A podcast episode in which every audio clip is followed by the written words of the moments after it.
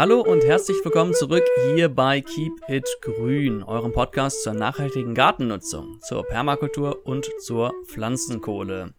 Ich bin der Nils und dabei ist mein Kollege der Franz. Hallo und herzlich willkommen auch von mir. Sehr schön. Und heute soll es um das Thema pflanzliche Vermehrung gehen. Uh. Franz hatte zwei Stichworte dazu gesagt, und zwar, ich muss sie ablesen, vegetative und generative Vermehrung. Und was hinter diesen Wörtern steht und was das für den Garten bedeutet, das werden wir hoffentlich beide, äh, werden wir hoffentlich alle gleich vom Franz erfahren. Doch bevor wir dahin einsteigen, habe ich noch eine Frage an den Franz. Und zwar haben wir vor einigen Folgen über meine Reise gesprochen und verschiedene Länder auf dieser Welt, die ich besucht habe. Und ähm, als ich so ein bisschen durch das Internet gesurft habe vor einigen Tagen, bin ich auf eine interessante Statistik gestoßen, und zwar auf die Länder, die den größten agrarwirtschaftlichen Export haben, also die die meisten Obst- und Gemüseerträge haben, die sie dann veräußern. Weißt du, wer auf Nummer eins steht? China, würde ich sagen. Mm -mm, weit gefehlt. Nicht, äh, nicht? U ja, okay, Nee. USA. Wenn man die USA, Tipp- richtig. Die USA mit einem ganz schönen Abstand und direkt dahinter kommst du auch nie drauf, äh, die Niederlande. Aber ist es dann, äh, äh, ah, okay, die haben natürlich viele von ihren Gewächshäusern da. Mhm. Aber ich weiß nicht, ob die nicht durch ihre Häfen dann so, ah gut, ich weiß nicht, wie es gerechnet wurde. Aber spannend, ja, wäre ich nicht drauf In gekommen. Dollar. Also die, die haben einfach in Dollar gerechnet, wie viel Umsatz äh, sie damit Ja, gemacht aber haben. ob die dann, ob das, wenn ich jetzt was über die Niederlande verkaufe, ob das dann da reinzählt. Äh, weil das ja so, so ein Exportknoten in Europa ist. Aber spannend, ja, ich wusste, also ich weiß, dass, dass, ähm, dass China in vielen, in vielen, sowas wie Äpfel oder so, sind die halt welt, weltweit führend. Deshalb hätte ich jetzt geschätzt, dass die da auch weit vorne bei sind. Aber spannend, dass sie es nicht sind. In den USA ist natürlich auch der Platz für sowas da, ne? Genau, richtig. Die haben ja ähm, einfach riesige Flächen. Nur bei den Niederlanden, das habe ich schon öfters gelesen, dass das unter anderem an diesen ähm, an den Gewächshäusern liegt. Mhm. Die bauen ja auch dann nicht nur Gemüse und sowas an, sondern auch Blumen zum Beispiel, exportieren die auch ganz viel. Und da kann man schön sehen, wie, was für einen Unterschied das macht, ob man eine intensive oder eine extensive Landwirtschaft betreibt. Ja, die ist ja trotzdem, also in den USA ist sie ja trotzdem sehr intensiv. Du hast aber, bist aber trotzdem nicht ganz so effektiv wie in Europa. Also das ist noch ein kleiner Unterschied. Ist nicht so groß wie zu anderen Ländern, aber äh, haben wir im Studium sind wir da mal so durchgegangen und ist äh, Deutschland auch noch ein bisschen besser. Aber die haben halt riesige Flächen da und da gleichst du das halt hundertmal mit aus. Ja, ich meine, das habe ich damals in Neuseeland auch gesehen. Also die Flächen, die da genutzt wurden, das waren einfach riesige Flächen, die und die waren nicht intensiv genutzt. Also es waren Weideflächen und ich habe mir gedacht, auf, auf einer auf einer kleinen Weide hätte man, wenn man da sich richtig drum kümmert, viel Arbeit reinsteckt, viele Ressourcen reinsteckt, hätte man natürlich viel höhere Erträge rausholen können. Da kam der Geschäftsmann wieder durch. Ja. natürlich. Also ich meine, das ist ja auch was, was wir bei der Permakultur verfolgen, ähm, dass wir versuchen, auch wenn wir gerade einen kleinen Garten haben, mit natürlichen Kreisläufen einen möglichst guten Ertrag rauszuholen. Ne? Das ist auch, weshalb ich, ich heute auch, hatte auch schon mal als äh, Themenvorschlag gesagt, dass wir so ein bisschen äh, Permakultur versus äh, konventionelle Landwirtschaft setzen und dass es gar nicht so ein Widerspruch ist, dass eine Permakultur sehr ertragreich und sehr erfolgreich ist. Äh, man kommt halt mit anderen, mit anderen Schritten dahin. Also ne, nicht, dass man das durch diese großen Monokulturen erreicht, wie in der konventionellen Landwirtschaft, sondern mit anderen Schritten dahin kommt. Und ja, spannendes Thema, können wir vielleicht ein anderes Mal drüber reden. Aber ein anderes Thema, worüber ich vorher noch gerne reden möchte, bevor du jetzt hier wieder so flux überleitest. Wir haben ja ähm, etwas bestellt. Möchtest du uns dazu vielleicht mehr erzählen? Was haben wir denn bestellt? Was könnte ich damit Oh. meinen? Ja, Franz und ich haben uns zusammengesetzt und viele, viele Denkstunden in eine große Bestellliste hinein versenkt und äh, haben sie am Ende auch abgeschickt. Und zwar haben wir ganz viele Samenkörner bes bestellt für unseren Garten, für unsere Permakultur. Ich, das war über 25 verschiedene Sorten haben wir uns bestellt. Auch schon Gedanken gemacht, was wir wo, wie anpflanzen, mit welchen Sachen zusammen, weil es ist jetzt Ende Februar, Anfang März und da Mhm. wird die Zeit langsam knapp. Einige Dinge müssen in die Ernte. Ach, in die Ernte, in die Erde. und ja, da bin ich gespannt, wie die, wie die Sachen wachsen, ähm, wenn wir sie denn mal eingepflanzt haben. Was ist so dein Favorit aus der Liste von dem, was wir bestellt haben? Was ist deine Pflanze, auf die du dich am meisten freust, wenn sie dann mal wächst? Ja, also ich, ich kann natürlich nicht anders als ähm, ja, ich, ich hatte mit Franz eine hitzige Diskussion über eine halbe Stunde, wie viele Kürbissorten er mir zugestehen darf, die ich auf der Fläche anpflanzen kann. Und am Ende haben wir uns auf zwei geeinigt. Ich habe ganz stark für drei debattiert, aber Eine davon ist der Riesenkürbis, Atlantic Ah. Giant. Und da bin ich echt gespannt. Ich habe den noch nie angebaut. Äh, Ich kenne das nur von, von Fotos und von Videos und Erzählungen, dass das so riesige Kürbisse sein sollen. Und da bin ich gespannt, wie groß unser Kürbis sein wird. Und natürlich auch der andere Kürbis, das ist ein, jetzt habe ich den Namen vergessen, das ist so ein kleinerer, sieht aus wie so ein Herbstkürbis. War das der Moor, Moorkürbis oder so hieß der? Ja, genau sowas. Mal gucken, ob wir den auch so schön hinbekommen. Und was ich ganz interessant fand, war die Luffergurke. Oh ja. Da bin ich auch gespannt. Das ist sowas Cooles, was man nicht nur isst, essen kann. Ne? Du kannst ja auch diesen Schwamm draus machen oder so. Äh, das finde ich ist wie ähnlich wie bei dem Lein, haben wir auch schon drüber gesprochen, wo du dann Mhm. Öl oder die Leinsamen essen kannst. Und du kannst natürlich Flachs, kannst du auch äh, Stoffe draus machen. Eine Frage hätte ich dann noch kurz zu deinem Kürbis. Jetzt musst du auch eine Prediction abgeben. Was schätzt du, wie schwer wird dein schwerster At- Atlantic Giant? Wir haben ja gelesen oder gehört von dir, der Weltrekord liegt bei über einer Tonne. Kommst du, kommst du in die Nähe? Denkst du, du wirst der neue Weltrekordhalter? Wie schwer wird deiner? Also, ich, ich weiß ja nicht, wie viele Nährstoffe der braucht, wenn er eine Tonne schwer wird. Ich habe online gelesen, dass die wohl so um die 100 Kilo schwer werden können. Und ich würde mal diese 100 Kilo als Grenze nehmen, wo ich sage, das ist die Zielmarke, die ich erreichen möchte. Man muss es hochstecken, sonst erreicht man das nicht. Irgendwann muss man ihm auch mal Einhalt gebieten. Ne? Der kann ja nicht alle unsere Nährstoffe aus dem Boden sammeln. Und unser, obwohl Wasser haben wir ja genug. Ich denke, von der Tonne ist auch Mhm. sehr viel Wasser. Aber ich bin sehr gespannt. Äh, also okay, 100 Kilo ist doch ein gutes Ziel. Meinst du, den würde Ja. man dann auch ganz schaffen zu essen? Kann man den gut lagern? Oder macht man 100 Kilo Suppe draus, friert die ein? Ich müsste man so einen riesigen Kessel bestimmt rausmachen. Ich müsste mal äh, noch mal nachschauen, was man am besten mit ihm macht. Vielleicht kann man ihn noch backen. Vielleicht kann man so ein kleines Volksfest machen, wo man dann diesen Kürbis ver verspeist. Oder man baut äh, sich ein Bötchen draus und macht bei der Kürbisregatta mit, ne? Stimmt, das ist ja auch immer noch eine Option. Dann isst man ihn danach. Isst man ihn danach natürlich. Das meine ich auch. ja, spannend. Also schön, dass du dich hier zu einer ähm, Dass ich mir einen Vorsatz nehme, äh, eine, eine schwer der sein sollte. Ja, genau. Diese- Genau, richtig. In die Richtung geht's. Was gibt es auf deiner Seite im Garten, worauf du dich besonders freust? Ja, wir haben natürlich auch viele, äh, wir haben viele alte Sorten, also es ist wirklich, wirklich viel bei, was, was ich auch noch nicht angepflanzt habe. Klar, ich habe schon Tomaten angepflanzt, aber diese Sorten halt noch nicht. Ähm, aber was, was mich besonders interessieren wird, sind die Pilze. Das war ja so ein bisschen mein Steckenpferd. Ich habe auch schon einen, also wir werden die auf Buchen, Holz, Pflanzen. Da muss man ja auch viel vorbereiten, ne? Du musst die dann äh, feucht halten, Plastikfolie oder sowas drum. Und da habe ich mich für den Limettenseitling entschieden. Äh, hauptsächlich, weil ich fand, dass er so gut aussieht. Er soll auch ganz gut schmecken. Aber da bin ich sehr gespannt. Wir haben so Pilzdübel, das sind äh, so Buchendübel, die mit diesem Pilzmyzel geimpft sind und damit impft man dann wiederum diesen, äh, diesen Buchenstamm und aus dem wachsen dann im nächsten Jahr dann erst Pilze, die wir verspeisen können und das soll dann so fünf Jahre halten. Danach ist halt der Baumstamm zersetzt und äh, da bin ich sehr gespannt drauf, weil das habe ich Pilz habe ich auch noch nicht selber angezogen. Nee, also mit so einem Buchstamm, da bin ich sehr gespannt, wie das klappt. Du hast gerade gesagt, im nächsten Jahr, das heißt, der bleibt jetzt einfach das ganze Jahr über irgendwo im Schatten liegen und nächstes Jahr im Frühjahr hoffentlich. Genau, da, der braucht noch halt noch viel Vorbereitung, ne? Der muss erst eingefeuchtet werden und dann muss man den einpacken und dann muss er halt im Dunkeln liegen. Genau, dem, was ich so gelesen habe, dauert es meist in, bis zum nächsten Jahr. Wir sind ja jetzt auch schon ein bisschen später dann, bis wir das alles fertig haben. Deshalb würde ich damit mal erst im nächsten Jahr rechnen, dass wir da Pilze ernten können.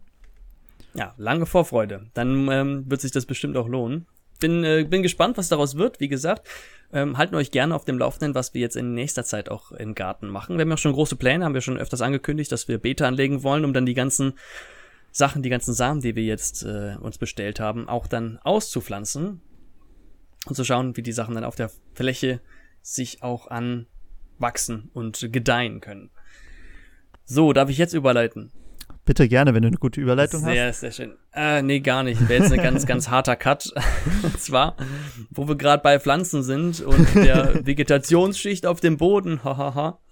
genau, und zwar, äh, das Thema der Folge, das hat Franz letzte Woche mir vorgeschlagen.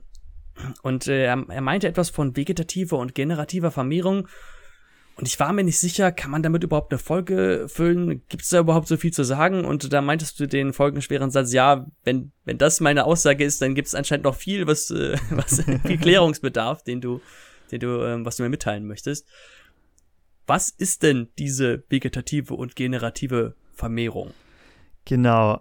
Das sind so die beiden, beiden Arten der Vermehrung, die es nicht nur, wir gucken natürlich immer ein bisschen aus der Brille der Gärtnernden, Also, ne, es gibt ja Dinge, die man nur im Garten macht, die aber in der freien Natur jetzt nicht so vorkommen, irgendwie Monokulturen oder sowas. Ähm, aber die vegetative und die generative Vermehrung sind, äh, sind diese beiden Vermehrungsarten, die es gibt. Und die kommen sowohl in der Natur als auch im Garten vor. Und mein, mein Punkteplan, den ich mir jetzt überlegt habe, ist einmal natürlich äh, diese beiden Arten erklären, die Theorie, was ist das? Das halten wir schön kurz und nah an der Praxis. Und dann gehen wir aber in die Praxis über und gucken, wie wir das im Garten anwenden können. Einiges davon werden viele von euch auch schon gemacht haben und da ist es dann vielleicht ganz gut, weil man, manche Sachen macht man ja auch einfach und weiß gar nicht so genau, warum mache ich das jetzt so und dass man da vielleicht so ein bisschen den, den theoretischen, wissenschaftlichen Hintergrund dazu hat. Aber ich habe es versucht, sehr einfach zu halten. Also wir tauchen nicht zu tief in die Materie ein. Das ist schon mal sehr gut, weil ich muss es ja auch verstehen können. Ich habe nämlich auch ähm, eine sehr oberflächliche Ahnung davon, was das, äh, was sich darunter verbergen könnte. Genau, du bist die Benchmark. Wenn du irgendwas nicht verstehst, dann musst du dich melden und dann ja. versuche ich es äh, mit anderen Worten zu erklären. Aber okay. vielleicht, wenn, wenn das zu oft vorkommt, dann bist du die nicht mehr, dann bist du deines Amtes enthoben. Okay, ich würde mal, ich würde mal mit der generativen Vermehrung anfangen. Das ist die äh, geschlechtliche Fortpflanzung. Vielleicht einfach, um beides mal kurz zu sagen, dass man vorher weiß, wovon wir reden. Es gibt die ne, generative Vermehrung, hast du schon gesagt, das ist einfach die geschlechtliche Fortpflanzung, wie es auch bei Menschen und Tieren geschieht. Und es gibt die vegetative Vermehrung, das ist Klonen, kann man zum Beispiel sagen dazu. Also, dass äh, es einfach geklont wird. Also eine generative von Generation, man gibt von einer Generation etwas an die nächste Generation weiter. Von vegetative naja, eine Sache vegetiert so dahin. Also genau, davon wird es abgeleitet, von dahin vegetieren mhm. wahrscheinlich. Davon ja. wird man es abgeleitet haben. Genau, aber so kann man sich, kann man sich vielleicht merken. Aber wir fangen mal mit der generativen Vermehrung an, weil das vielleicht ist, das so ist, was man sich noch einfacher vorstellen kann, auch wenn es die etwas kompliziertere Art der Vermehrung ist. Ich weiß nicht, wie sehr du mit der Vermehrung generell vertraut bist mit der geschlechtlichen Vermehrung. Du hast ja bei äh, Menschen, Tieren immer, wenn du, wenn du Kinder hast oder kleine Babytiere, dann haben die ja eine ganz andere genetische, einen ganz anderen Genotyp, eine ganz andere genetische Information, also ganz anders nicht, aber einen anderen als die Eltern. Ne? Also du hast einen anderen als deine Eltern, deine Geschwister haben andere als du.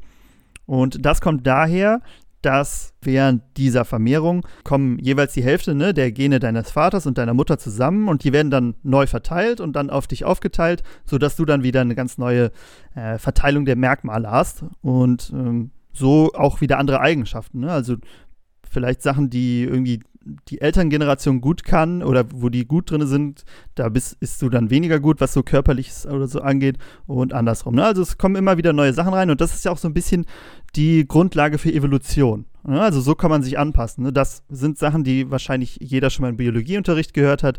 Durch äh, diese Rekombination der Gene kommt es halt dazu, dass man neue Eigenschaften ausbildet. Und wenn die diese gut an die Umwelt, also wenn die dir einen Vorteil bieten in der Umwelt, ähm, weil du zum Beispiel besonders schnell rennen kannst, dann setzen, setzen die sich durch, du kriegst mehr Nachkommen, dadurch äh, wirst, du, wirst du dich öfter vermehren und das ist eigentlich die Grundlage der Evolution und das ist die, die generative Vermehrung. Und das gibt es nicht nur bei den Menschen und Tieren, sondern auch bei den Pflanzen. Da funktioniert es genauso. Wir haben, ne, wir haben eine Pflanze, die bestäubt wird in den meisten Fällen, irgendwie von der Biene zum Beispiel. Daher kommt es mit den Bienchen und den Blümchen und da, dabei passiert genau das Gleiche. Dann haben wir natürlich als Produkt dieser Kombination haben wir die Samen. Ich denke, das sind, sind noch äh, Dinge, die man sich ganz gut vorstellen kann. Hast du denn eine Ahnung, bei welcher Pflanze das so ist? Also welche Pflanze sich generativ vermehrt? Also ich weiß, wir hatten uns schon mal darüber unterhalten, über einhäusige, zweihäusige Pflanzen. Es gibt einige Pflanzen, Moment, jetzt bin ich komplett raus. Moment, also es gibt auf jeden Fall einige Pflanzen, wo die Blüten männliche Bestandteile haben und andere Pflanzen, wo die Blüten weibliche Bestandteile haben. Und ich könnte mir vorstellen, warte mal, was war das denn nochmal? War das Kastanie zum Beispiel? Da gibt es weibliche und männliche Bäume. Und die werden sich wahrscheinlich generativ vermehren. Ja, du, also du, es wäre jetzt schwer gewesen, äh, irgendwie daneben zu schießen. Also jetzt eigentlich, äh, jetzt eigentlich alles Danke. sagen. Aber ich habe mir extra Gedanken gemacht. Oh Gott, ich hoffe, ich erwische das Richtige. äh, sind es fast alle Pflanzen, die irgendwie Samenkörner produzieren? Genau, also die Samen sind halt quasi so die Vorstufe der Nachkommen. Ne? Wenn du die pflanzt, dann, dann hast du die, die Samen. Es gibt, es gibt auch natürlich äh, vegetativ, habe ich ja gesagt, es gibt auch Möglichkeiten der vegetativen Vermehrung. Aber meistens ist es dann so, dass das nur, nur eine, also dass sie sich vegetativ und generativ vermehren können. Gut, kommen wir mal wieder hier auf, auf Spur, aber du hast ja, du hast schon was angesprochen, vielleicht gehen wir da mal kurz drauf ein, dass das äh, jetzt nicht so unbeantwortet hier im Raum stehen bleibt. Also es gibt einhäusige und zweihäusige Pflanzen und äh, Pflanzen mit zwittrigen Blüten. Äh, was denkst du, was kannst du dir vorstellen, was eine zwittrige Blüte ist? Ja, äh, eine zwittrige, zwittrige Blüte, die müsste ja beidgeschlechtlich sein. Da werden dann wahrscheinlich männliche und weibliche Geschlechtsmerkmale auf derselben Blüte, also am selben Baum in derselben Blüte sein. Genau, beides an derselben Blüte. Das ist zum Beispiel bei ähm, Obstbäumen so, Äpfel, Kirschen haben das. Und aber auch bei Gemüse, bei Tomaten zum Beispiel. Und die werden dann meist durch den Wind bestäubt. Ne? Also der Wind weht und diese Blüte wackelt ein bisschen und dann äh, kommt der Pollen auf die Narbe und da, so kommt es dann dazu, dass sich diese, ähm, dann hast du natürlich wieder eine, eine Selbstbestäubung. Ähm, es geht natürlich auch so, dass, dass eine Biene dahin kommt und dann hast du keine Selbstbestäubung mehr. Ja, bitte, Nils. Das wollte ich gerade fragen. Also es geht, dass dieselbe Blüte sich selbst bestäubt, weil ganz kurz, ich habe davon gehört, dass zum Beispiel Schnecken auch zwittrig sind, aber trotzdem muss ja eine Schnecke noch eine andere Schnecke treffen, die sich dann gegenseitig äh, Nee, das, das, jetzt wird's äh, wird's ein bisschen kompliziert. Das geht genauso. Viele Pflanzen haben da viele Möglichkeiten, das zu verhindern, also dass es nicht zu so einer Inzucht kommt, äh, weil du das ja auch nicht möchtest. Dann hast du eine Inzuchtdepression, sagt man, und äh, die, der Ertrag wird immer schlechter und du kannst dich schlechter vermehren. Aber es ist natürlich so, dass es trotzdem Pflanzen gibt, die sich äh, selber bestäuben. Also das ist dann eine Möglichkeit. Du, deshalb kannst du auch zum Beispiel Tomaten bei dir im Zimmer halten und die selber bestäuben, indem du so die einzelnen Blüten so ein bisschen anschlägst und dann bestäubt sie sich selber und dann hast du trotzdem Früchte, die du gut essen kannst. Das ist natürlich dann, wenn du sie weiterpflanzen willst, ist es nicht mehr so optimal. Ähm, aber genau, das geht auch. Dann kommen wir mal zum nächsten Punkt. Wollen wir uns hier nicht so lange an den, an den zwittrigen Blüten aufhalten. Einhäusige Pflanzen hast du angesprochen. kannst du dir vorstellen, was das dann heißt? Einhäusig, ein Haus, um hier deine Brücken wieder zu schlagen? Wahrscheinlich gibt es dann nur ein Geschlecht auf dieser Pflanze. Fast. Also es gibt das eine Pflanze, also ich habe jetzt zwei Bäume und der eine Baum ist komplett weiblich, der andere Baum ist komplett männlich. Ah, dann wäre es ja zwei Häuser, ne? Die leben schon beide ah. in einem Haus, also auf einer Pflanze, aber nicht in einer hm. Blüte. Wir hatten ja eben beides in einer Blüte, hm. aber auf einer Pflanze und zwei Blüten, dann ist es einhäusig. Genau, das ist zum Beispiel beim Mais so. Und dann haben wir noch die zweihäusigen Pflanzen, das ist das, was du gerade erklärt hast. Es gibt männliche Bäume und es gibt weibliche Bäume. Und das ist natürlich, so Sachen sind natürlich wichtig zu wissen. Ne? Also klar, wenn ich einhäusige Pflanzen habe oder zwittrige Blüten, dann kann ich nicht so viel falsch machen, wenn ich die pflanze. Aber wenn ich zweihäusige Pflanzen habe, bei Bäumen zum Beispiel, dann muss ich ja sicher gehen, dass ein männlicher Baum in der Nähe steht, dass sie sich gegenseitig befruchten können. Sonst habe ich ja keine Früchte an meinem Baum hängen. Das heißt, wenn ich das gerade so raushöre, die weiblichen Bäume tragen die Früchte später.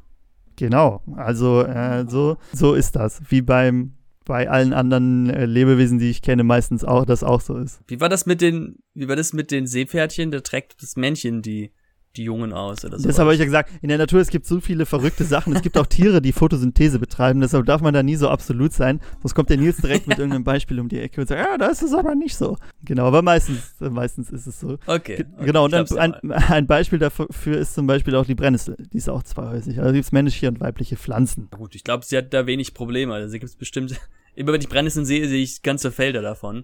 Ich hatte ja eben schon angesprochen, es gibt äh, Pflanzen, die sich auch selber bestäuben.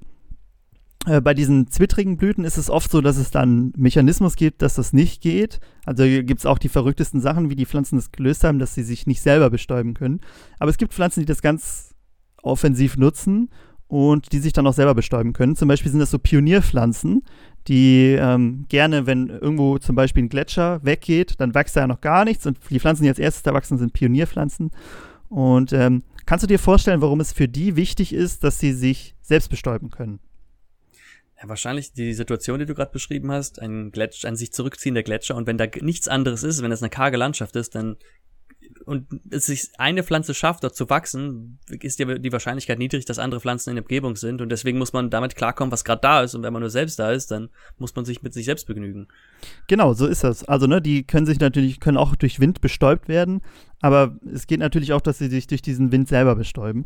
Und das sind zum Beispiel viele von den Getreidesorten, Gersten und Gerste und Weizen zum Beispiel. Ähm, ich weiß nicht, jemand, der schon mal an einem Versuchsfeld war, da sieht man oft, dass die so Tüten über die einzelnen Pflanzen stülpen, dass sie sich nämlich dann selber bestäuben und nicht von außen irgendein Pollen mit dran fliegt.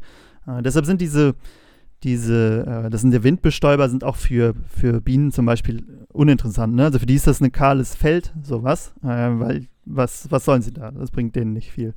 Genau, und das halt, hat halt den Vorteil, dass du gerade in so neuen Gebieten zum Beispiel, dass du aus einer Pflanze viele schaffen könntest. Hat aber natürlich viele Nachteile.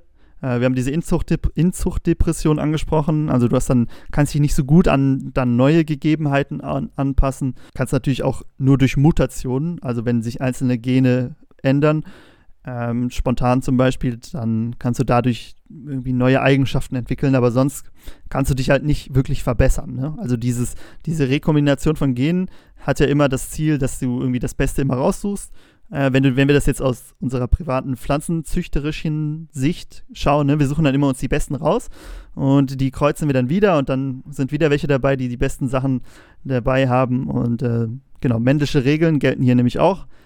Und dann kommen wir so an unsere guten Pflanzen. Sehr viel Theorie, äh, keine Angst, gleich äh, reden wir ein bisschen drüber, wie man das in der Praxis umsetzt. Ich habe schon ein paar Fragen vorbereitet, die mir jetzt Oh, jetzt, jetzt wenn du jetzt schon welche hast, dann äh, hau gerne raus. Ich würde erstmal gerne die, äh, die vegetative Vermehrung noch abwarten. Ach so, ich hätte ähm, jetzt erst die, erst die äh, generative abgeschlossen. Dass wir die Praxis noch machen. Okay, weil meine Frage dazu wäre zum Beispiel, also das wäre jetzt, ähm, was ist denn eine Erdbeere? Weil ich weiß, man kann sich Erdbeersamen kaufen, die werden ja auch bestäubt, aber ich sehe auch an den Erdbeerpflanzen so kleine Schößlingspflanzen, die sich von der Mutterpflanze abzwacken und das sieht ja. mir doch ziemlich vegetativ aus. Genau, das sind äh, sogenannte Ausläufer.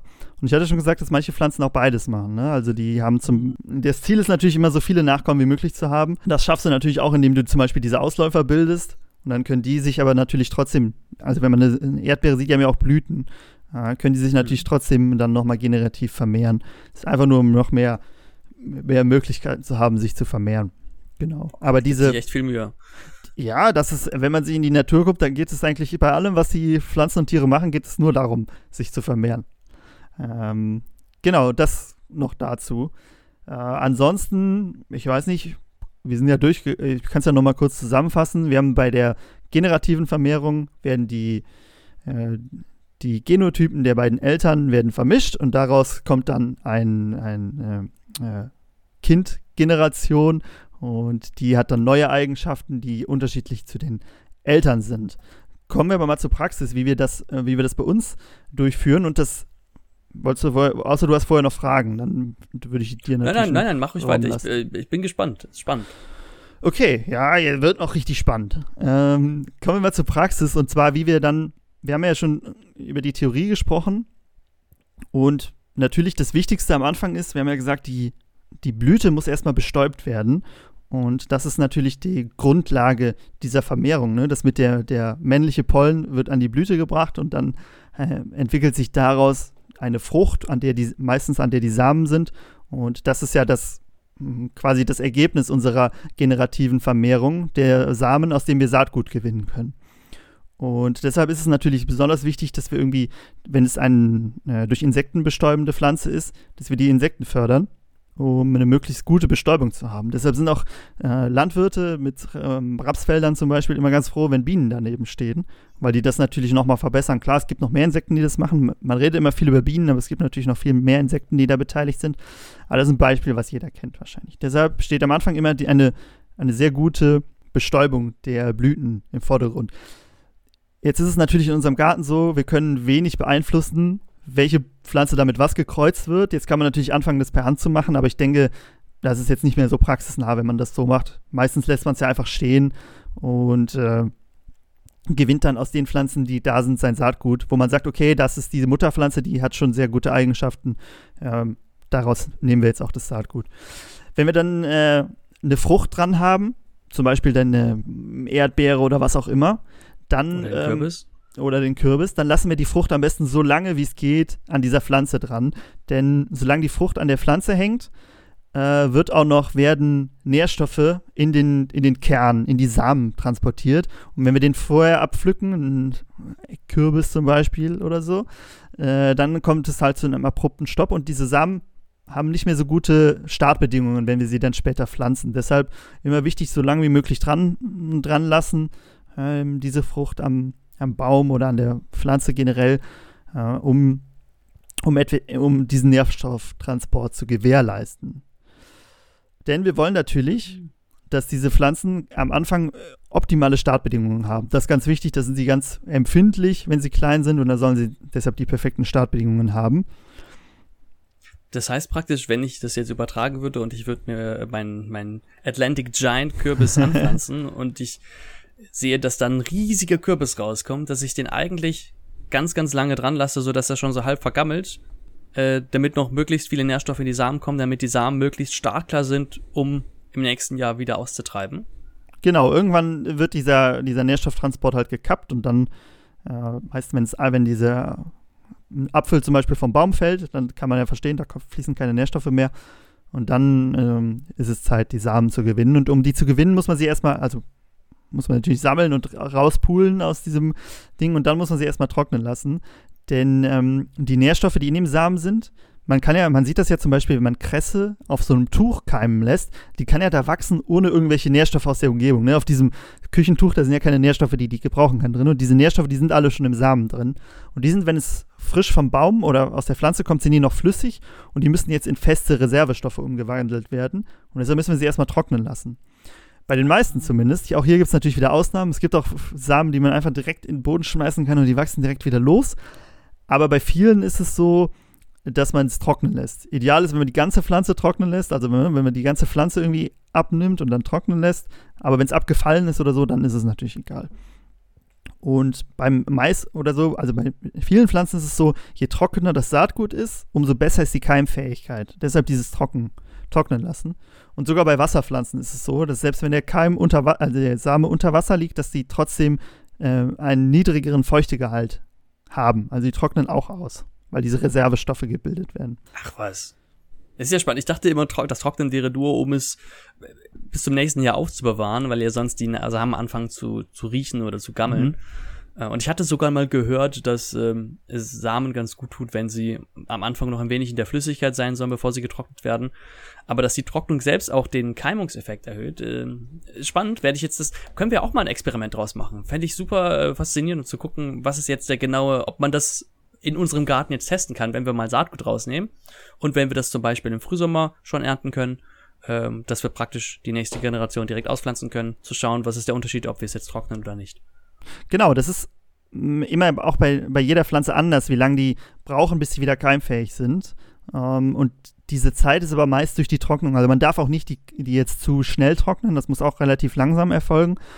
Und äh, diese Zeit ist aber meist durch das Trocknen überbrückt worden. Ähm, diese, also man nennt es Nachreife, äh, bis, es, bis du ihn wieder pflanzen kannst. Und wie lang das ist, das ist genetisch festgelegt. Also du, das ist auch bei den Pflanzen unterschiedlich, wie lange die brauchen, bis sie wieder keimen können. Deshalb ähm, ganz spannend, da ein bisschen rumzuprobieren. Und genau, ein netter Nebeneffekt davon ist halt, dass sie dadurch auch lagerfähig werden. Ne? Also wir können sie dann auch, wenn sie so trocken sind, können wir sie halt sehr gut lagern äh, und je nachdem für viele Jahre aufbewahren. Ja, klasse. deswegen ist es ja auch möglich, die, unter anderem deswegen ist es ja auch möglich, die Samen in so riesigen Samenbanken zu lagern, denke ich mal. Ne? Hier in, im Norden von Norwegen gibt es doch auch so eine ganz. Auf ganz Spitzbergen ist, glaube ich, eine, ne? Ist es, ja, ist auf Spitzbergen? Genau, richtig, wo, wo, wo tausende von Samenkörnern von verschiedenen Pflanzen gelagert sind für den Fall, dass irgendwas schief geht auf der Welt, dann kann man sie wieder neu bepflanzen. Ja, das ist äh, sehr spannend. Hast du schon mal Samen von irgendeiner Pflanze selber gewonnen? Meist, also oft, wie wir ja jetzt auch, kauft man Samen zu, aber man selber gewinnen ist natürlich, wenn man einmal im Geschäft drin ist, ist natürlich auch eine Möglichkeit. Hast du das auch schon gemacht? Ja, oh, fand ich ganz klasse. Also habe ich, hab ich dem letzten sogar noch gemacht, äh, aus Gemüse, wenn ich das verwerte. Je nachdem, was für ein Gemüse man hat, sind ja auch Samenkörner drin, die reif sind. Mhm. Es gibt ja auch Gemüse, das geerntet wird, bevor der Same reif ist, zum Beispiel Gurken. Das, mhm. ähm, wenn man die Gurkensamen ernten möchte, müssen die Gurken eigentlich zu reif werden, als dass man mhm. sie isst. Ähm, aber sowas wie Tomaten zum Beispiel kann man wunderbar, oder beim Kürbis auch, kann man ja auch einfach die, die Samenkörner rausgewinnen. Finde ich klasse. Ähm, gefällt mir sowas. Ja, ja, ich denke, das ist auch was, was wir natürlich für unsere Permakultur irgendwie mitnehmen, dass wir da auch unser eigenes eigenes Saatgut gewinnen. Klar, man muss am Anfang einmal muss man es irgendwie zukaufen oder tauschen, machen ja auch viele. Mhm, aber dann Tolles kann man, Konzept. Genau, dann kann man natürlich anfangen, das äh, selber durchzusetzen. Es geht natürlich nicht bei allen, also ne, dass man sagt, irgendwie, ich kaufe, wenn ich so Lebensmittel kaufe, dass ich dann da den, daraus neue Nachkommen ziehe. Wenn ich so F1-Hybride oder so habe, dann geht es nicht. Also es geht schon, aber das ist halt nicht sehr effektiv, daraus neue zu ziehen, weil die halt sehr schlecht, sehr, da ist diese Inzuchtdepression, von der ich eben gesprochen habe, sehr hoch, weil man zwei, um das ganz kurz zu erklären, man hat zwei Inzuchtlinien und die kreuzt man. Und dann hat man einmal eine sehr starke Generation und wenn man die dann wieder kreuzt, dann kickt diese Inzuchtdepression sehr stark und dann äh, sind die nicht mehr, nicht mehr so ertragreich und lohnen sich nicht anzubauen. Ist das dieses Saatgut, äh, von dem man mal gehört hat, oder sind das diese Pflanzen, oder das Saatgut, was man auspflanzen kann, wo Pflanzen rauskommen, die man nutzen kann, woraus man aber kein neues Saatgut mehr gewinnen kann? Genau, das ist eigentlich so der Standard auch in der Landwirtschaft bei vielen, bei vielen Arten. Äh, du kannst halt dann dein eigenes Saatgut gar nicht mehr gewinnen, sondern musst halt jedes Jahr Neues kaufen, weil diese Zucht halt auch sehr aufwendig ist. Das kannst du nicht einfach so bei dir zu Hause machen. Und äh, deshalb muss man da immer, immer Neues dann kaufen. Genau, F1. Oh. Hybride ist ja auch die Frage, wie nachhaltig das dann ist, aber die, der Ertrag ist halt viel höher, als du das mit konventioneller Züchtung hinkriegen könntest. Mhm. Kleiner Exkurs in die äh, Züchtung, auch ein sehr spannendes Thema. Können wir auch irgendwann mal drüber reden. Ähm, spielt ja alles da ein bisschen mit in die Vermehrung mit rein. Aber ich würde sagen, ja, oder hast du noch Fragen dazu oder Anregungen? Ich wollte sagen, ich merke halt gerade, äh, so in meinem ersten Satz äh, vor ein paar Wochen, als du mit dem Thema zu mir kamst, äh, habe ich gar nicht erahnen können, was für eine Tiefe hinter diesen Themen steckt. Ich bin, äh, bin begeistert, was du jetzt alles so raushaust. Ich habe auf jeden Fall schon sehr viel Neues gelernt. Bin gespannt, was du mir noch Neues erzählen möchtest. Ja, hoffentlich, hoffentlich nicht zu viel. Äh, das würde ja sagen, dass du dich mit der vegetativen Vermehrung schon sehr gut auskennst. Die ist aber auch deutlich einfach, also einfacher vielleicht. Mhm. Aber ja, das ist jetzt natürlich für alle, die, die sich damit vielleicht sehr gut auskennen, das ist natürlich jetzt nur die Oberfläche. Also es geht natürlich, man könnte jetzt zu jedem Stichwort noch eine ganze Folge machen, aber wir wollen es ja so ein bisschen oberflächlich belassen. Aber ich würde sagen, wir kommen zur vegetativen Vermehrung, oder? Ja, bitte, bitte. Genau, du hast ja eben schon mal ein Beispiel angesprochen, ne? Erdbeeren mit ihren Ausläufern. Das kennt man, die gibt es unterirdisch oder oberirdisch, dass dann so ein Stück von dieser Pflanze wegwächst und an der wächst dann quasi eine neue Pflanze. Man kennt es ja auch von diesen grünen Lilien, die ebenfalls sowas bilden.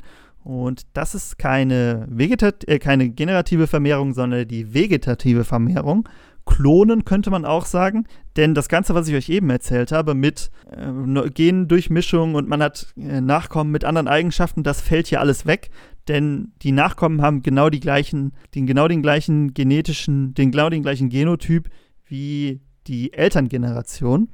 Das hat, na zum, hat natürlich die Auswirkung, dass auch die Eigenschaften gleich sind. Klar, das kommt auch ein bisschen immer auf den Standort an. Wenn ich denen jetzt sehr schlechte Nährstoffe nur noch gebe, dann wächst er natürlich nicht genauso wie die Eltern oder das älter, sagt man, ähm, sondern auch schlechter. Das kommt natürlich auch in Umstände, aber, aber der, der ähm, Genotyp ist so gut wie gleich, bis auf Mutationen, die natürlich immer entstehen können.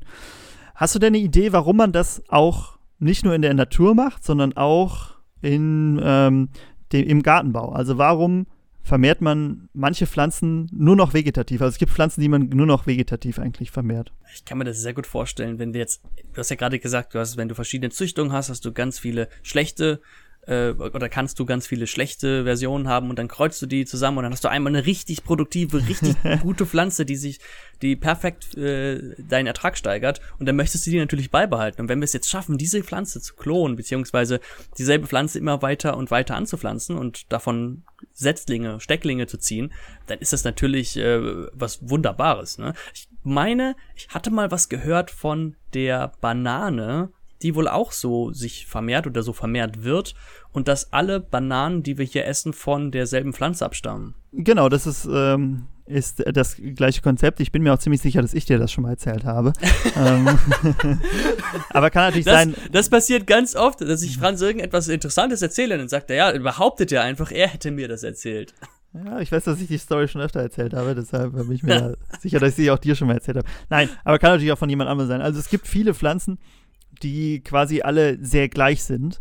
Ja, bei der Banane ist es zum Beispiel, es gibt natürlich nicht nur eine Bananenart, aber die, die wir hier essen, das sind eigentlich immer die gleichen. Also wenn man da die Gene analysieren lassen würde, dann wären die auch alle äh, ziemlich gleich.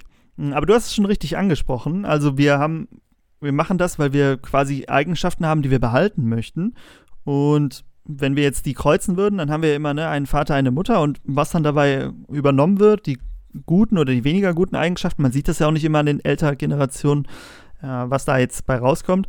Ähm, die können wir durch äh, diese vegetative Vermehrung alle beibehalten. Hat natürlich den Nachteil, wie ich jetzt, also das, der Vorteil ist auch gleichzeitig ein Nachteil, es passiert halt nichts Neues. Ne? Also es kann nicht wirklich besser werden, sondern wir bleiben auf diesem Stand. Mhm. Und die Änderungen auch hier passieren wieder nur durch Mutationen, äh, und, aber das ist meistens sehr geringfügig. Jetzt hast du schon mal eine Pflanze vegetativ vermehrt. Weißt du das? Lass mich mal drüber nachdenken. Ja, ich habe schon mal Stecklinge gezogen. Da habe ich von einem Baum einen Ast abgerissen mhm. und ihn in Wasser gesteckt und gehofft, dass dort Wurzeln rauskommen. Hat es funktioniert? Ah, es ging. Weniger. Ich, ja. ich habe mir, hab mir eingebildet, dass Wurzeln sich gebildet haben, aber ich, es kann genauso sein, dass sich irgendwann Algen unten gebildet haben. Also äh, es kam auf jeden Fall nichts aus dem Stock raus. Okay, ich habe vielleicht noch ein paar Tipps, vielleicht äh, helfen die dir auch äh, bei dem nächsten Versuch. Ja, aber das ist auch was, was natürlich so Leute, die nur in ihrer Wohnung mit Pflanzen arbeiten, was die auch schon machen. Ne? Also, dass man da ist, das mit den Able Ablegern ist ja ein richtiges Game, also viele Ableger wie möglich irgendwie zu sammeln und die dann ähm, zum Keimen, zu, äh, zum, zum Wurzeln zu bringen. Äh, deshalb äh, kennen die sich damit zum Teil schon sehr gut aus. Also das ist alles vegetative Vermehrung. Ne? Wenn man so einen Ableger macht, dann hat man einfach einen Klon quasi vom, von der Pflanze, von der man es ab, abnimmt. Mhm, genau. Was auch noch ein Grund ist, warum man das machen kann, ist, wenn die Eltern oder diese Pflanze, die man hat, nur schwer ähm, keimfähige Samen bildet. Äh, zum Beispiel bei, du kennst auch Trauben, die keine Kerne haben. Und mhm. die, wie soll man die vermehren, wenn sie keine Kerne, also keine Samen haben, auch die kann man nur noch vegetativ vermehren. Also das ist immer das Ende, die letzte, die letzte Generation quasi. Also sie können keine äh, generativen Kinder mehr bekommen in dem Sinne. Und äh, da muss man auch mit vegetativer Vermehrung das Ganze vermehren. Heißt das, diese Trauben wurden praktisch bis zur Impotenz gezüchtet? Genau, genau, so könnte man es sagen, richtig. Traurig, aber wahr. genau, die wurden, dann die wurden dann so lange halt gekreuzt, bis irgendwann ein, eine Pflanze rauskam, die keine Kerne hat. Und dann haben wir gesagt, oh ja, die müssen wir jetzt weitermachen. Und dann wurden immer wieder äh, Stecklinge, Abreißer, ich kenne mich mit äh, Weinreben nicht so gut aus, gemacht, um äh, dann diese Pflanze immer weiter. Gibt es auch in der Natur, habe ich ja schon gesagt. Das klingt jetzt alles, als ob das so ein, etwas vom Menschen wäre, aber wir haben ja eben schon angesprochen, das Ganze passiert auch in der Natur. Ich hatte die Grünlilie angesprochen. Äh, du hast die, die äh, Erdbeere angesprochen. Bei Erdbeeren sind es Ausläufer, bei Grünlinien diese Dinger nennt man Kindel. Und dann gibt es noch eine andere Form der vegetativen Vermehrung, die ich noch kurz ansprechen möchte. Und zwar ist es die xenovegetative Vermehrung. Und das ist, wenn, äh, wenn die Vermehrung unter Beihilfe von außen passiert. Klar, wenn ich jetzt bei einer Erdbeere den Ausläufer abschneide oder einpflanze, ist es auch Beihilfe von außen, aber es würde halt auch so funktionieren. Diese xenovegetative Vermehrung, also wenn der Mensch da hauptsächlich dran rumfummelt, dann ist es, das ist zum Beispiel bei einer Veredelung so, ne? Also es würde ja nicht in der Natur passieren, dass ähm, ein Ast abgeschnitten wird und dann auf, auf eine andere Pflanze äh, irgendwie draufgefropft oder so. Je nach, da gibt es ja auch verschiedene Möglichkeiten, wie das macht. Bei der Veredelung oder man kann ja auch so klonen. Also jetzt nicht dieses Abschneiden klonen, ne, sondern wie man das bei Schafen und so kennt. Genau. Veredelung, nochmal kurz fürs Verständnis. Das heißt, du hast ein, du hast zwei verschiedene Pflanzen und die eine hat zum Beispiel eine sehr gute sehr guten Wurzelstamm und die andere hat sehr gute Früchte und die schneidest du ab und klebst die im Grunde zusammen. Das oben, das unten das Wurzelwerk von der einen ist und oben die, die äh, Krone von der anderen Pflanze. Genau, das eine Art, es gibt natürlich noch viel mehr. Man kann auch einzelne Äste nur auf einen anderen Stamm veredeln. Ähm, da gibt es verschiedene Arten, aber genau, das ist so das, was man kennt. Ne? Bei Apfelbäumen zum Beispiel. Ähm, auch die Mispel, die ich letztens angesprochen habe, die werden dann auch veredelt. Dann, man kann auch verschiedene Arten. Bei bei Birnen nimmt man zum Beispiel Quitten, glaube ich, oft als Unterlage. Veredelt, also Unterlage ist der untere Teil, der quasi die Wurzeln bildet. Äh, der ist oft sehr robust, also nicht so anfällig für Krankheiten oder so. Und äh, die, der obere Teil ist dann der, der darauf gezüchtet wird, sehr viel Ertrag zu haben. Und das ist ein gutes, ein gutes Beispiel, jetzt, wo wir jetzt bei beim Obstbau oder so sind. Äpfel, die werden auch äh, im großen Teil vegetativ vermehrt durch äh, sogenannte Abreißer. Ne? Also man hat extra so äh, Pflanzen, die man dafür züchtet, um diese Abreißer zu machen. Also man schneidet die auch nicht mehr ab, man reißt die einfach ab. Hat irgendwann festgestellt, dass es keinen großen Unterschied macht, ob man sie abschneidet oder abreißt, dass die Wurzelbildung gleich ist eigentlich. Und dann spart man sich natürlich Zeit, wenn man die einfach abreißen kann, äh, geht es schneller. Also abreißen geht gut. Außerdem hat man, wenn man schneidet, hat man oft so eine Quetschstelle. Also das wird ja so zusammengequetscht, wenn man eine Schere hat. Und äh, deshalb ist es oft so, dass man es einfach abreißt oder mit einem Messer kann man es auch, mit einem sehr scharfen Messer kann man es auch abschneiden. Okay, das ist wahrscheinlich der erste Tipp. Äh, Quetschstelle vermeiden. Genau, Quetschstelle vermeiden, scharfes Messer nehmen. Das ist, äh, das, genau, das ist der erste gute Tipp. So viel zur Theorie. Also, ne, ich fasse äh, fass nochmal zusammen. Bei der generativen Vermehrung ist es so, dass wir, dass wir keine neuen Eigenschaften bilden, sondern wir klonen einfach die Pflanze und die vermehrt, vermehrt sich nur über Zellteilung. Ne? Also, die Zellen werden immer wieder geteilt und dabei haben die immer wieder den gleichen Genotyp.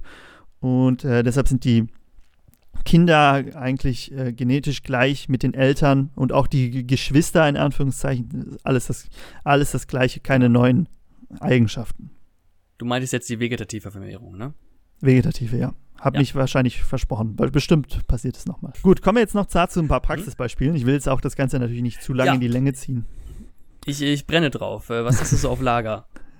Genau, die einfachste Möglichkeit sind natürlich die äh, Kindle oder die Ausläufer ne, bei den Erdbeeren.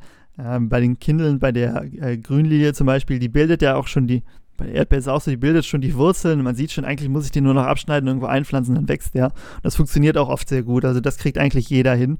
Genau, und diese Arten, die bleiben so lange an der Pflanze, bis halt eine eigenständige, äh, ein eigenständiges Individuum ist, was, was sich ablösen kann. Das heißt, es müssen sich diese Wurzeln zum Beispiel noch bilden und dann funktioniert das. Eine Alternative dazu sind äh, Pflanzenteile, die man abschneidet und die müssen dann erst noch die Organe bilden, dass sie selbstständig wachsen. Das sind diese Stecklinge, von denen du eben gesprochen hast. Ne? So ein Ast, der hat noch keine Wurzeln, die müssen erst noch gebildet werden. Äh, und das ist dann ein sogenannter Steckling. Es gibt noch eine riesenlange Liste an anderen Möglichkeiten der vegetativen Vermehrung, aber ich denke, das sind so die Sachen, die jeder schon mal gehört hat und die viele wahrscheinlich auch schon gemacht haben. Vielleicht noch eine Sache dazu äh, über Wurzeln. Also dass eine Pflanze sich über Wurzeln weiter verbreitet, zählt das auch zur vegetativen Vermehrung? Genau, das gibt es auch. Das sind auch Ausläufer. Also es geht zum einen entweder, dass sie, ne, dass sie die Wurzeln irgendwann an die Oberfläche wachsen und dann so einen Ausläufer bilden. Es gibt aber auch Wurzelstecklinge, ne? Also dass du einen Teil von der Wurzel nimmst und daraus einen neuen Steckling ziehst. Hm. Es ist bestimmt äh, ganz unangenehm, wenn ich äh, eine äh, wenn ich eine Pflanze in meinem Gebiet habe, die sehr viele Wurzeln bildet und sehr äh, wuchernd alles bedeckt und äh, dann habe ich das Problem, diese Wurzeln dort rauszubekommen. Ja, ich kann also, mich dran erinnern an, an, die Geschichte mit den Brombeeren, ähm, wo wir Brombeersträuche von einem Gebiet, äh, von einer Fläche entfernen sollten. Und ein Jahr darauf aufpassen mussten, dass wir auch wirklich alle Wurzeln mit rausnehmen, weil wenn noch eine Wurzel drin ist, dann kommt da wieder neu raus. Genau, ja, also die lassen sich da schon was einfallen. Ne? Also ich habe ja gesagt, die Wurzelstecklinge kann man nutzen. Dann gibt es ja Blattstecklinge, ne? dann kannst du einfach ein Blatt abschneiden und musst das halt zum Wurzeln bringen. Und Kopfstecklinge, da hast du dein, deine Triebspitze von einem Haupttrieb also von einem, also einem Ast, würde man vielleicht sagen. Und äh, die schneidet man dann ab. Und an den Nodien, ich weiß nicht, ob du weißt, was Nodien sind.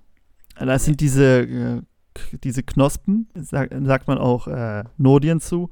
Die bilden dann neue Wurzeln aus. Also an der Stelle, wo diese äh, Nodien, die Knospen sind, an der Stelle werden neue Wurzeln ähm, ausgebildet. Deshalb sollte man die immer so abschneiden, dass mindestens zwei Paar davon da sind oder zwei einzelne ne, übereinander, meistens auch mehr und auch so, dass noch Blätter dran sind.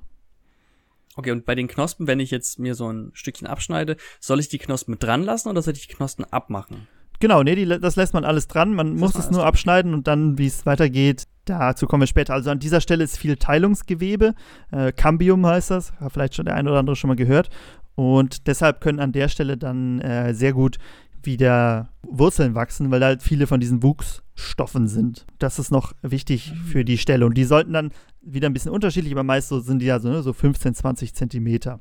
Wäre der zweite Tipp gewesen für meinen Steckling. Nächstes Mal Knospen mit, äh, mit abschneiden. Meistens macht man es schon, also die, ne, man sollte nah entweder ähm, dicht über oder unter einer Knospe abschneiden, äh, damit an der Stelle gut das wurzeln kann. Ne? Dass, dass ein paar Knospen noch dran sind, das macht man meistens von alleine aber dass man sie nah an diesen Nodien, an diesen Knospen abschneidet, äh, das muss man ein bisschen drauf achten. Es gibt aber auch manche, da kann man einfach in, irgendwo in diesem Internodien, heißt es, ne, der Raum zwischen den Knospen, kann man einfach irgendwo abschneiden, das funktioniert auch so.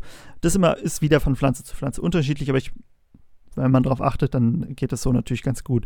Was ich auch noch, was auch noch wichtig ist, ähm, vielleicht ein paar, dass ein paar Blätter dran sind. Wird vielleicht gleich noch klar. Ein großes Problem bei so Stecklingen ist immer, dass sie austrocknen können. Also Wasser ist ein großes Problem, weil die halt noch keine Wurzeln haben, noch kein Wasser aufnehmen können. Und durch Blätter hast du natürlich ähm, eine hohe Verdunstung, weil die eine sehr große Fläche haben. Äh, aber du hast auch die, äh, hast auch eine erste Assimilation, das heißt, sie können äh, neue Nährstoffe aufnehmen und besser wachsen. Deshalb ist es gut, wenn Blätter dran sind, auch wenn es dann schneller verdunstet.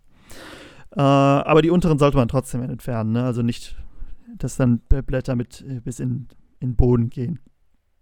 Dann ist es wichtig, habe ich ja gesagt, dass sie feucht sind, weil Wasser ein großes Thema ist. Temperatur sollte auch passen, also ne, dass es nicht zu kalt ist. Wie gesagt, die sind sehr empfindlich am Anfang, ist wie bei den Samen eben.